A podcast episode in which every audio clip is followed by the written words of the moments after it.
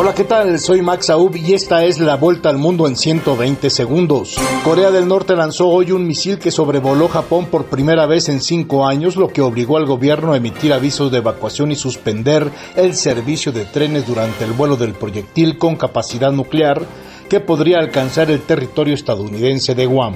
Casi una semana después de que el huracán Yan impactar a la Florida dejando un rastro de destrucción hasta las Carolinas. Más de medio millón de personas siguen hoy sin electricidad, mientras los rescatistas buscan a personas atrapadas por inundaciones persistentes. La cifra de muertos por el huracán rebasa los 100 en Florida y 4 en Carolina del Norte.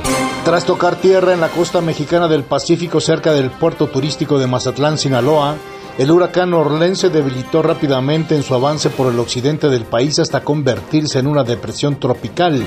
En la región donde impactó hubo cortes de electricidad.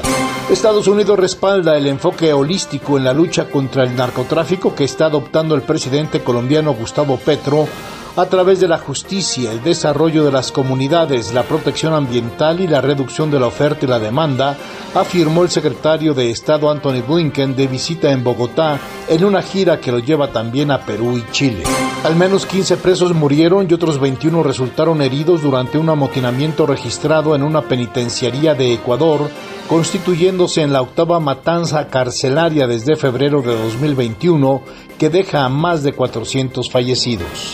El Premio Nobel de Física de 2022 fue otorgado hoy al francés Alain Aspect, al estadounidense John F. Closer y al austriaco Anton Schillinger por su trabajo pionero en la ciencia de la información cuántica, dijo la Real Academia de las Ciencias de Suecia. Esta fue la vuelta al mundo en 120 segundos.